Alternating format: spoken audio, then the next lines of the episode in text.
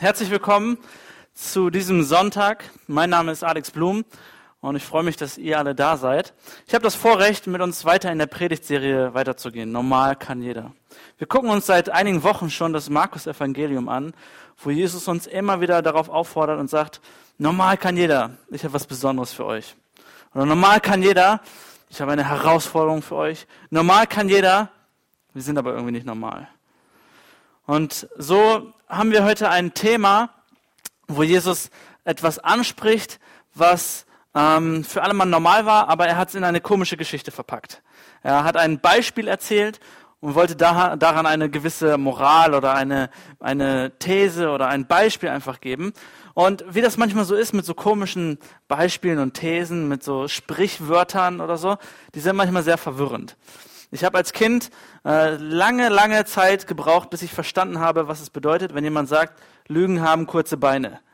Ich dachte mal, hä, wie jetzt? Also ich bin selbst nicht so groß. Äh, heißt das jetzt, ich bin Lügner oder was hat das mit was hat das Lügen mit meinen Beinen, mit meiner Beinlänge zu tun? So oder wenn ähm, meine Mutter sagte, ach Alex, weißt du, der, der redet auch viel, wenn Tag lang ist. Ich dachte, wie kann der jetzt durch viel Reden den Tag verlängern? Wie macht er das? So, das habe ich nicht so ganz verstanden. Und so gibt es manchmal Beispiele und ähm, Sprichwörter, die man erstmal erklären muss.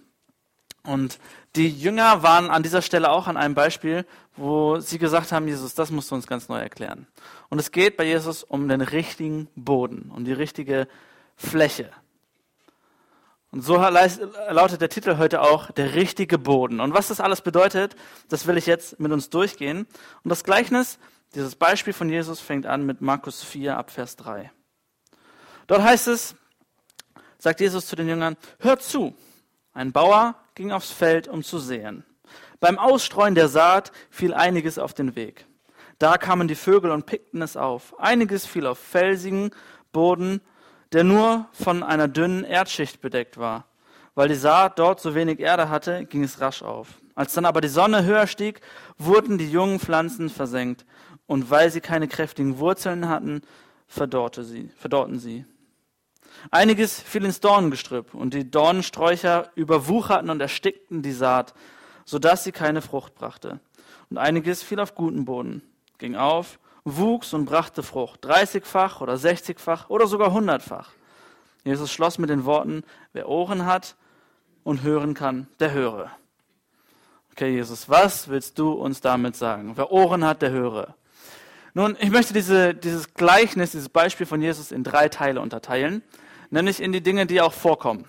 Als erstes ist es der Boden, dann die Saat und dann der Bauer. Diese Dinge möchte ich einfach mit uns durchgehen und vielleicht einmal nur kurz als Einstieg. Ihr seht es auch schon auf eurem Predigt-Handout.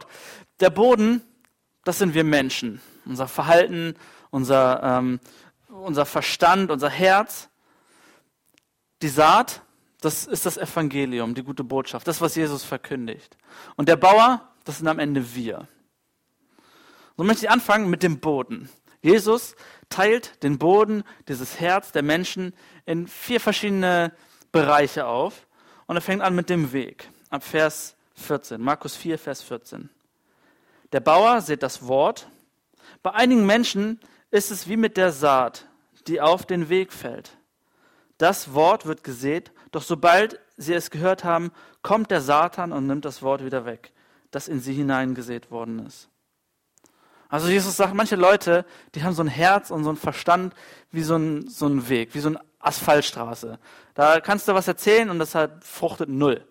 Das liegt da schön und kommt, kommt die nächste Böe, ist es wieder weg. Jesus sagt, manche Menschen, die, da geht die Botschaft hier rein und da raus, so wie vielleicht bei einigen in der Schule bei mir zumindest damals, in manchen Fächern, hier rein, da raus, wie so eine Reizüberflutung, wenn wir den Fernseher anmachen oder wenn ich durch Facebook scrolle. Alles auf einmal und nichts bleibt wirklich hängen. Wie so eine Weisheit neben vielen. Das ist alles irgendwie schön, alles nett, aber es hat gar keine Relevanz. Jesus sagt, dies, diese Menschen, die sind wie, wie so ein Weg. Und das Wort kann überhaupt nicht fruchten an der Stelle.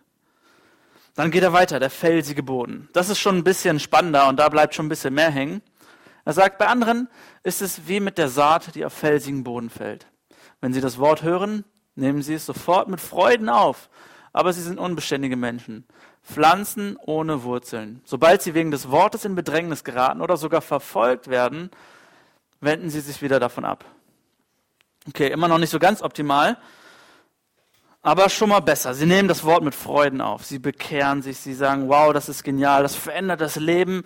Vielleicht kann der eine oder andere sich damit identifizieren und sagen, ich habe ich hab Vergebung erfahren. Ich erlebe Gemeinschaft. Ich habe eine Beziehung zu Gott. Aber es gibt doch Dinge, wo wir unbeständig sind, wo die Saat nicht wirklich Wurzeln geschlagen hat. Und ich glaube, das, was Jesus hier mit Bedrängnis meint, ist gar nicht immer so der Einfluss von unseren Freunden oder Nachbarn, von unseren Kollegen, die so über dich lächeln und sagen, du bist Christ und jetzt machen wir dir die Hölle heiß oder jetzt werden wir dein Leben schwer machen, sondern Bedrängnis ist viel, viel persönlicher, viel, viel äh, näher, als wir das manchmal denken. Es geht nicht darum, dass wir an Jesus glauben und auf einmal verlieren wir unseren Job und unsere Wohnung und so weiter, sondern Bedrängnis, glaube ich, hat etwas damit zu tun, wo wir das Wort zwar in einer Sicht aufgenommen haben, aber in der anderen Sicht gar nicht mehr, gar nicht mehr für uns relevant sehen. Und ich habe da mal ein paar Beispiele mitgebracht, wo ich mich häufiger wiederfinde, wo ich denke, okay, da äh, bedrängt mich dieses Wort so ein bisschen, bedrängt mich die, die biblischen Aussagen. Zum Beispiel der Satz aus Hebräer 10, Vers 25. Deshalb ist es wichtig, dass wir unseren Zusammenkünften nicht fernbleiben, wie einige sich das angewöhnt haben, sondern dass wir einander ermutigen. Wow, das kann in Bedrängnis bringen. Wenn ich merke, Verbindlichkeit ist sowas Wichtiges, sowas, ähm, ja, was, was mein, mein Zeitplan anbelangt und mein, meine eigenen Vorstellungen anbelangt. Ich habe vielleicht gesagt, ja, ich, Jesus, ich folge dir, alles gut und so. Ich finde die auch super Aussagen, dass Jesus mich lieb hat, alles toll. Aber da, wo sowas nicht Wurzeln geschlagen hat, da kann dich sowas richtig in Bedrängnis bringen. Nächstes Beispiel aus 3. Mose 27, Vers 30. Alle Zehnten des Landes, sowohl von der Saat des Landes als auch von den Früchten der Bäume, gehören dem Herrn. Sie sind dem Herrn heilig. Mit anderen Worten, alles, was du hast, alles, was du besitzt, alles, was du kannst, kommt irgendwie von Gott. Und alle Zehnten des Landes bedeutet so viel wie mindestens zehn Prozent von dem sollte wieder an Gott zurückgehen, als ein Zeichen der Dankbarkeit. So, letzte Woche haben wir das Thema gehabt, Großzügigkeit, großzügig sein. Hey, und das kann ein ziemlichen Bedrängnis bringen, wenn du deine finanzielle Abhängigkeit, dein Vertrauen auf einmal aufgeben musst. Wenn du sagst, Jesus, ich vertraue dir. Gott, ich vertraue dir, dass das, was ich äh, vielleicht mal mehr gebe, dass es mir nicht am Ende des Monats fehlt.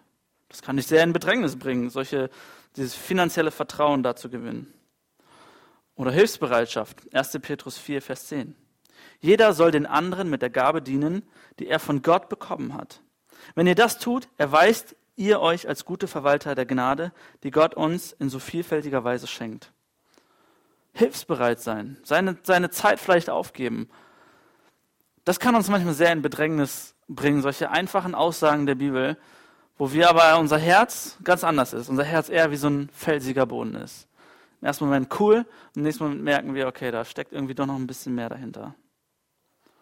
Dann geht Jesus weiter, Vers, 19, äh, Vers 18 und 19, das Dornengestrüpp.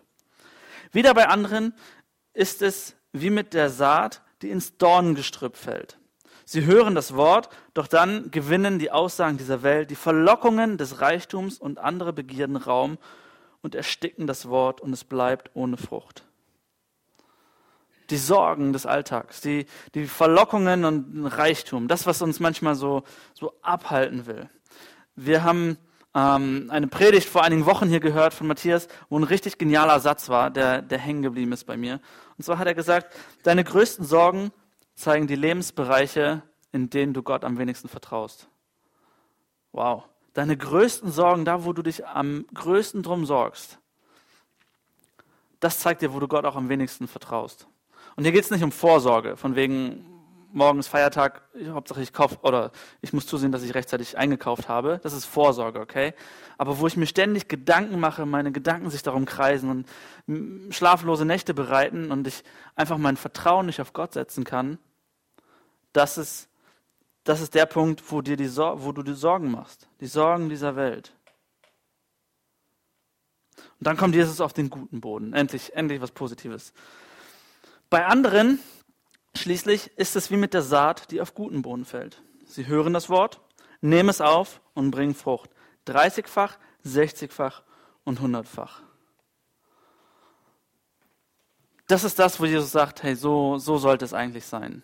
Wenn der Bauer sät, wenn wir das Wort Gottes hören, dann sollte unser Herz genauso sein, unser Verstand so sein, unsere Emotionen bereit sein, Gottes Wort aufzunehmen. Was ist aber jetzt dieser fruchtbare Boden? Wie, wie muss es sein, damit das auch bei mir ankommt? Wie muss es sein, damit ich das Wort hören kann, es annehmen kann und auch so sein kann, dass ich danach handle? Das ist ganz einfach das Gegenteil von den anderen drei Böden. Das Gegenteil von so einer, von so einer Straße, zu sagen, hey, die biblische Wahrheit, das ist nicht eine Wahrheit neben vielen. Das ist nicht so alternative Fakten oder ich mache mir das, was ich haben möchte, sondern zu sagen, hey, Gottes Wahrheit ist klar und, es, und ich nehme es ernst. Ich lasse es nicht einfach so wieder, wieder weggehen, sondern das, was in Gottes Wort steht, das nehme ich ernst. Das ist eine Frage der Einstellung des Herzens. Zu sagen, ich, ich mache mein, mein Herz bereit, dass es Gottes Wort aufnehmen kann. Ein guter Boden ist auch einfach das Gegenteil von so einem felsigen Boden. Zu sagen, da wo mich das Wort manchmal in Bedrängnis bringt und mich herausfordert und sagt, Alex, das ist eigentlich damit gemeint. Du kannst nicht, du kannst nicht auf der einen Seite sagen, ja, ich finde alles schön und toll und schön, dass ich eine Beziehung zu Jesus haben kann, aber diese Kleinigkeiten lässt du raus. Da, wo das Wort dich in Bedrängnis bringt, das wäre das Gegenteil, einfach zu sagen, okay, ich, ich, ich brauche deine Hilfe, Gott, dass, dass ich dein Wort auch ernst nehmen kann. Dass diese, diese hartnäckigen Sätze und Formulierungen, dass ich sie auch aufnehmen kann. Großzügig zu sein, verbindlich zu sein, hilfsbereit zu sein. Und ein guter Boden zu sein, ist auch das Gegenteil von diesem Dornengestrüpp. Die Sorgen bei Jesus abzuladen, abzulegen. Zu sagen, Gott, ich mache mir wirklich Gedanken darüber, aber bitte hilf du mir.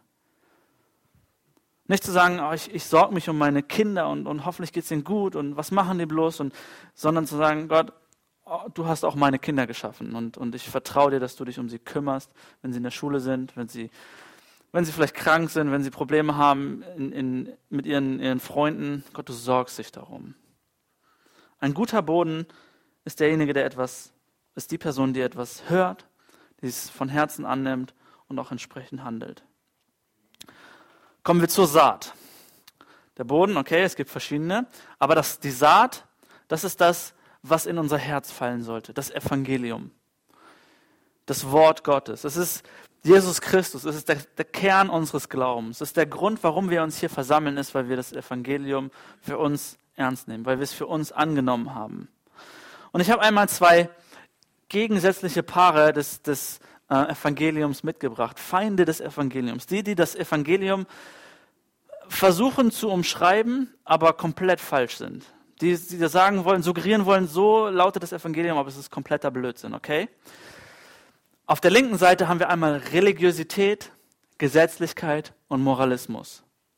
Auf der rechten Seite Religionslosigkeit, Gesetzlosigkeit und Relativismus. Was heißt das? Was bedeutet es, wenn jemand religiös ist oder gesetzlich? Das bedeutet, dass jemand sagt, ach, du musst nur recht handeln. Du musst nur das Richtige tun, dann wirst du erlöst. Bei manchen, manche Menschen sagen, das Evangelium ist einfach nur, du musst recht handeln. Du musst dich nur richtig verhalten. Oder du musst nur recht glauben.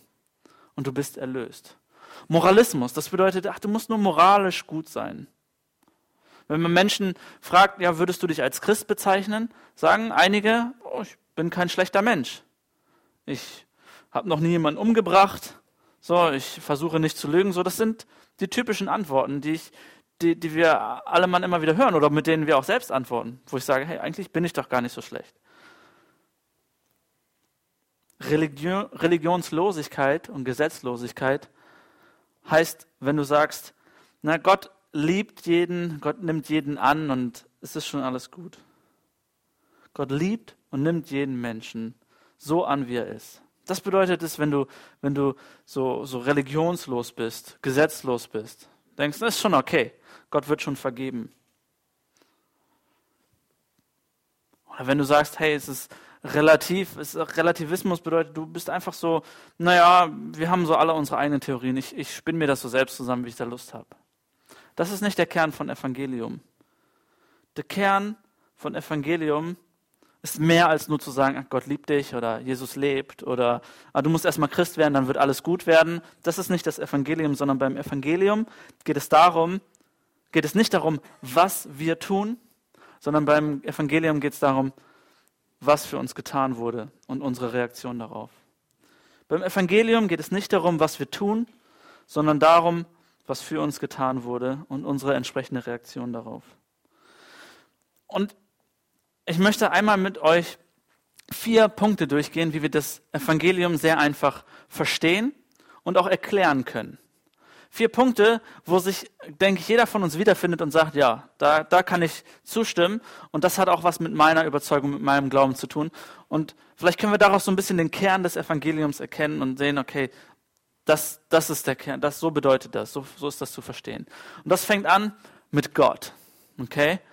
Das Evangelium beginnt damit, dass wir an einen Gott glauben, der unser Schöpfer ist, der diese Erde geschaffen hat, der dich ganz persönlich geschaffen hat, ein liebender Gott, der Interesse an deinem Leben hat, der einen Plan für dein Leben hat, ein liebender Gott, der sich eine Beziehung zu dir und mir wünscht, ein gemeinsames wünscht.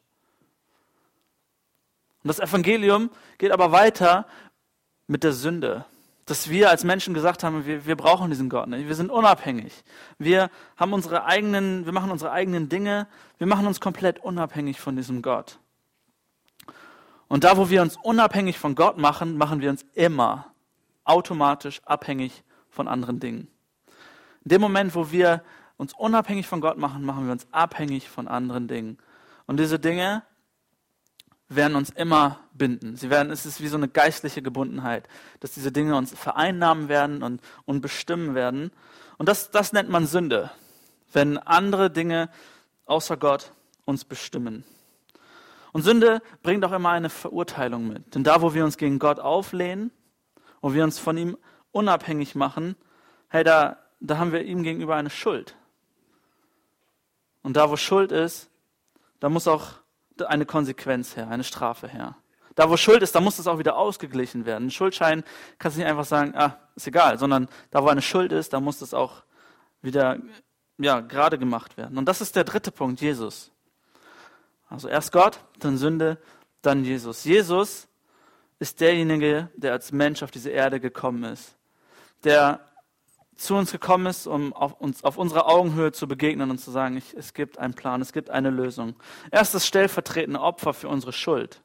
Da, wo wir Dinge verbockt haben, da tritt Jesus ein und sagt, ich, ich bezahle dafür. Ich mache das wieder gerade. Und Jesus stellt die Beziehung zu Gott wieder her. Das ist, das ist, bedeutet Evangelium, dass wir an einen Gott glauben, dass Sünde in unserem Leben ist, dass wir die bekennen dass Jesus Christus für uns gestorben ist. Und der vierte Punkt ist der Glaube. Wir sind erlöst aus Glauben. Wir sind nicht erlöst aus Taten. Glaube an Jesus Christus bedeutet nicht, oh, meine Sünden sind mir vergeben, ich habe jetzt eine zweite Chance, ich versuche es jetzt noch härter. Das heißt nicht, oh, Jesus hat mir vergeben, ich habe ich hab eine freie Chance und ich werde jetzt mit aller Kraft ein besserer Mensch sein. Das ist wieder dieses Moralistische, dieses Selbstzentrierte. Ich schaff's aus meiner eigenen Kraft.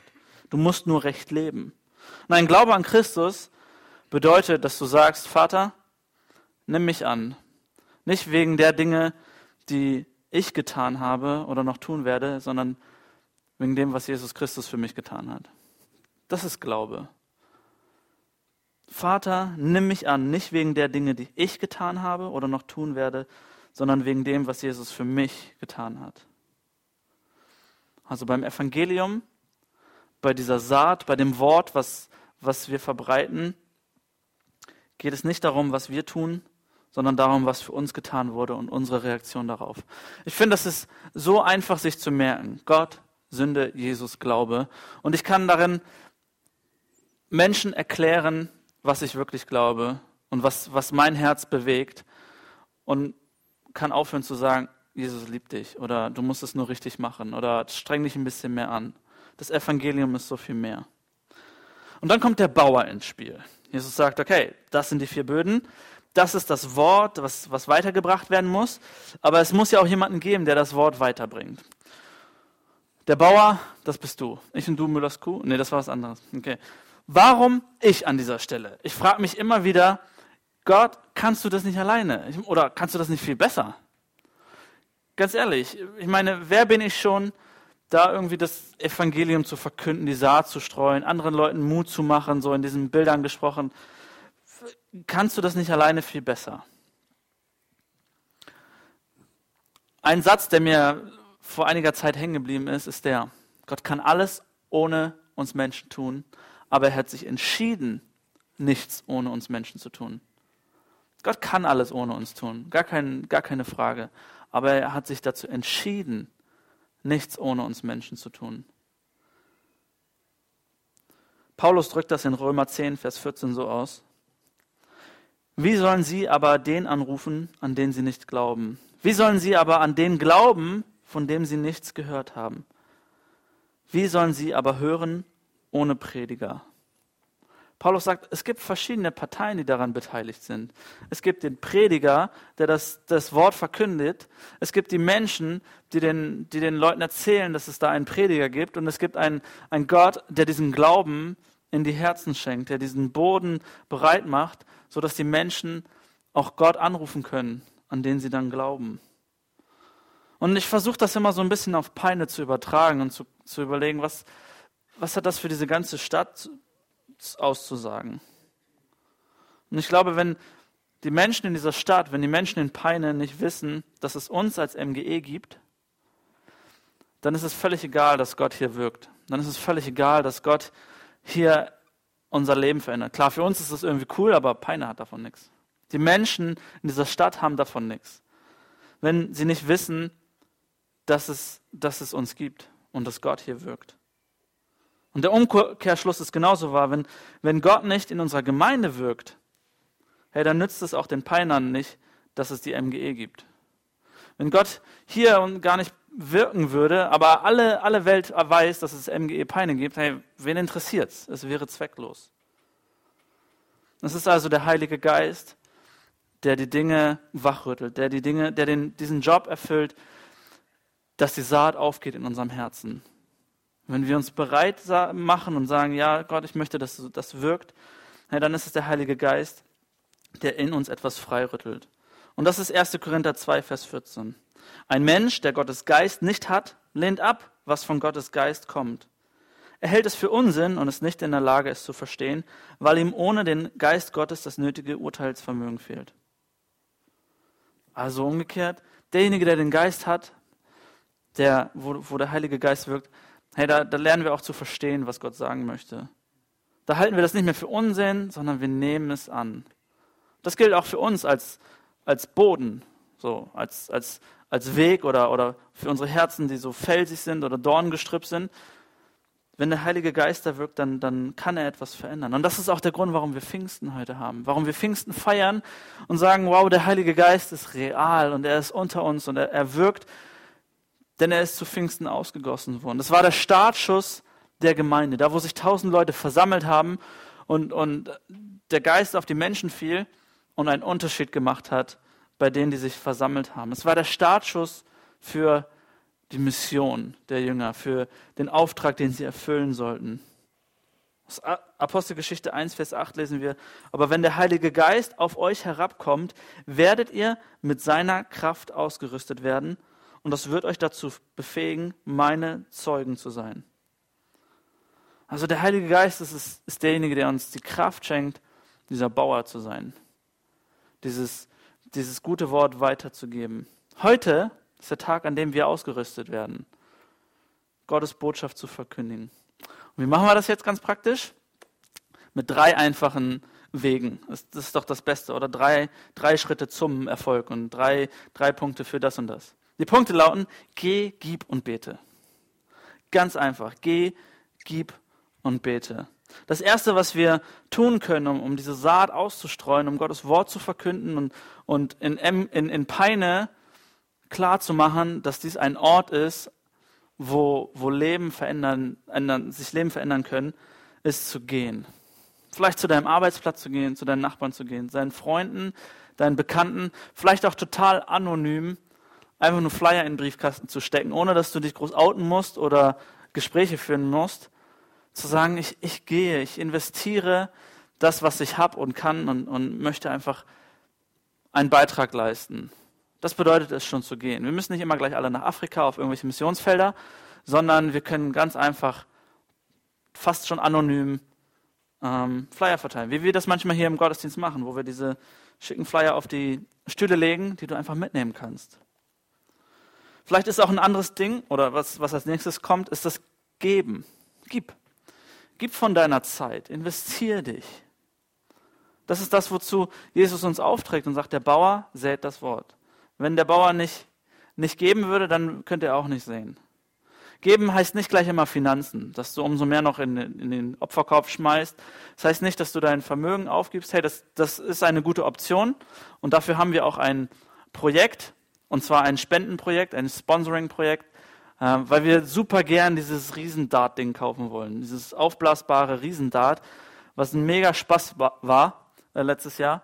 Und das kostet um die 1100 Euro. Und wenn du sagst, Alex, ich habe nicht so die Zeit, jetzt hier groß zu flyern oder was auch immer, aber äh, ich kenne ein paar Firmenchefe und, was sagt man das, Chefe? Chefs? Ähm, ich weiß, dass die ein Herz haben für, für gemeinnützige Aktionen und so.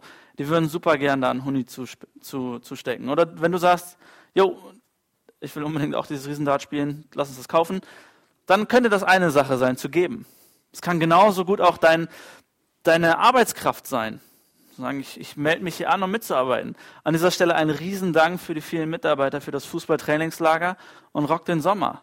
Das bedeutet auch geben. Das bedeutet, seine Zeit zu investieren und einen Unterschied zu machen. Und das nächste ist das Beten. Zu sagen, okay, und jetzt wollen wir dem Ganzen noch den, den Siegel Gottes aufdrücken, den, den, das Ganze unter Gottes Segen stellen und bitten, dass er das Ganze äh, wirklich belebt mit seinem Geist. Für, du kannst beten für, für die Gemeinde, du kannst beten für Mitarbeiter, du kannst beten für das Fußballtrainingscamp und Rock den Sommer, für die Projekte, die so anstehen, für gutes Wetter. Hey, wenn das so ist wie heute, dann wird das ein, eine nasse Party.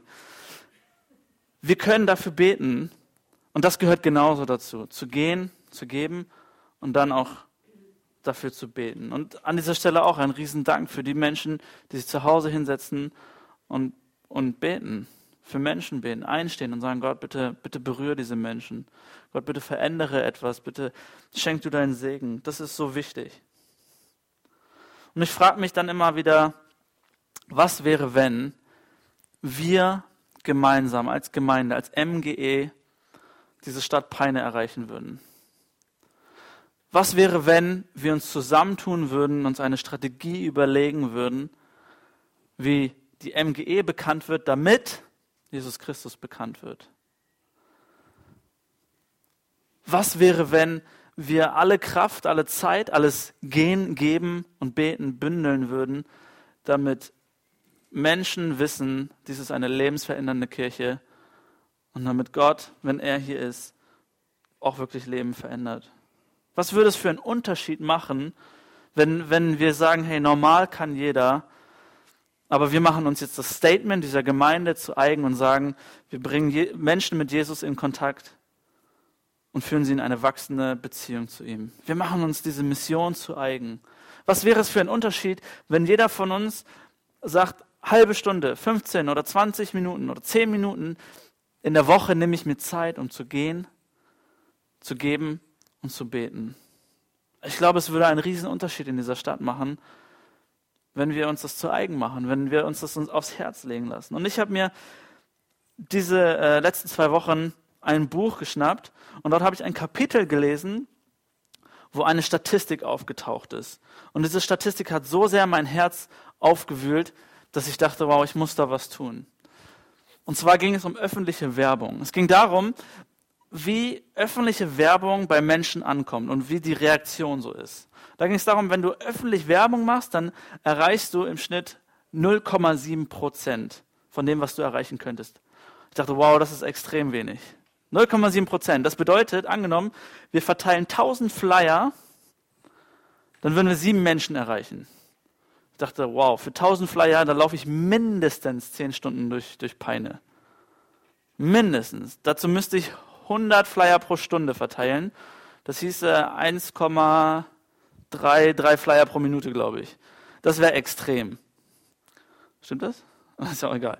Auf jeden Fall habe ich dann gedacht, es geht gar nicht darum, diese sieben Leute dann mit den tausend Flyern zu erreichen, sondern die Perspektive ist viel eher, wie viele tausend Menschen leben in Peine und sind nicht erreicht. Meine Erfolgsquote mag bei sieben Menschen liegen und was so der Schnitt ist. Und das wäre genial. Wenn ich zehn Stunden in der Woche investiere, ich persönlich jetzt, und nächsten Sonntag sieben Leute mehr hier säßen, das wäre das wär Bombe, das wäre top. Und das habe ich vor. Ich habe mir eine Karte geschnappt, Google Maps macht es möglich, und habe einmal geschaut, wo befindet sich unsere Gemeinde und was ist hier so in der Umgebung. Kann man das ein bisschen sehen? Ja. Wir sehen die Gemeinde in der Mitte von dem sogenannten Gunzelinfeld. Das ist ein Bezirk, offiziell heißt das so, ähm, der hier äh, drumherum ist. Und wir sind mittendrin von einem riesen Wohngebiet, in dem knapp 7000 Menschen wohnen. 7000 Menschen, die um die MGE hier drumherum wohnen. Wo ich überlegt habe, wow, wie viele Leute kennst du aus diesen 7000, die bei uns in diese Gemeinde gehen? Mir ist eine Person eingefallen. Vielleicht kenne ich noch nicht alle von euch, aber nur eine Person, wo ich gemerkt habe, ja, die, die ist aus diesen 7000. Was würde es für einen Unterschied machen, wenn wir sagen, wow, dieses Gebiet ist unsere Mission. Diese 7000 Menschen, das ist unsere Mission. Deine 300 Nachbarn, die du in deiner Straße hast oder in deinem äh, Wohngebiet, das ist deine Mission. Was würde es für einen Unterschied machen, wenn du sagst, ich nehme mir 50 Flyer und, und verteile die und gehe, gebe und bete. Und ich habe das mal vorbereitet. Ich habe mir einfach, wir haben nochmal extra Flyer bestellt, 1000 Stück diese Woche. Und ich habe die in 50er-Packs abgepackt. Und jeder von uns darf sich nachher eins mitnehmen, wenn du das auf dem Herzen hast und sagen, okay, ich investiere eine halbe Stunde, 50 Flyer zu verteilen. Vielleicht brauchst du auch eine ganze Stunde, weiß ich nicht. Und es könnte sein, dass wenn du 1000 Flyer verteilst, dass sieben Leute darauf reagieren. Dabei geht es gar nicht so sehr darum, dass jetzt durch diese Aktion automatisch zu Rock den Sommer oder zum Sonntagsgottesdienst automatisch gleich mehr Leute da sind. Manchmal geht es einfach darum, einen Eindruck zu hinterlassen. Dass eine, eine Marke oder ein Name bekannt wird mit einem ganz anderen Zweck. Denn ich bin mir 100% sicher, es wird der Tag kommen, wo eine Person eines Tages aufsteht und sagt, Gott, wo bist du? Ich bin mir sicher, dass eines, eines Tages der Moment kommt, wo eine Person sagt, diese Familienkri Familienkrise oder, oder der, der Tod meines Partners oder die Krankheit meines Kindes oder den Stress, den ich habe, Gott, wo bist du? Und dann ist meine Hoffnung, dass diese Person ab und zu diesen Flyer in der, in der, im Postfach hatte, wo drauf steht, mittendrin Gott erleben. Wo drauf steht, eine lebensverändernde Kirche. Und dass diese Person dann sagt, ich, Gott, ich gebe dir eine Chance und ich, ich schaue mir das an. Und ich glaube, dass, dass Gott so wirken kann. Ich glaube, dass um Weihnachten rum Menschen sagen werden, und wo gehen wir dieses, dieses Jahr in Gottesdienst? Heiligabend? Und meine Hoffnung ist, dass Menschen sagen, da gibt es doch diese eine Kirche, weil wir dreimal im Jahr so einen Flyer in, im Postkasten hatten. Ja, und vielleicht meldet sich auch keiner. Vielleicht ist, meldet sich nur einer aus tausend, vielleicht meldet sich auch niemals jemand. Was ich aber weiß, ist, dass unser Herz verändert wird, wenn wir uns investieren. Wenn wir sagen, ich fange an zu geben, ich fange an zu gehen und ich fange an zu beten. Ich weiß, dass Gott unser Herz verändert und es ist so viele Male passiert, wenn ich mich investiert habe und nichts dabei rausgekommen ist, hat aber Gott mein Herz verändert und gesagt, Alex, es ist gut, was du machst. Und eines Tages wird das Frucht bringen. Ich will uns einladen zu sagen, normal kann jeder, aber ich möchte, dass diese MGE bekannt wird, damit das Evangelium bekannt wird, damit Menschen Jesus kennenlernen. Und einiges fiel auf guten Boden, ging auf, wuchs und brachte Frucht. 30-fach, 60-fach oder sogar 100-fach. Lass uns die Augen schließen.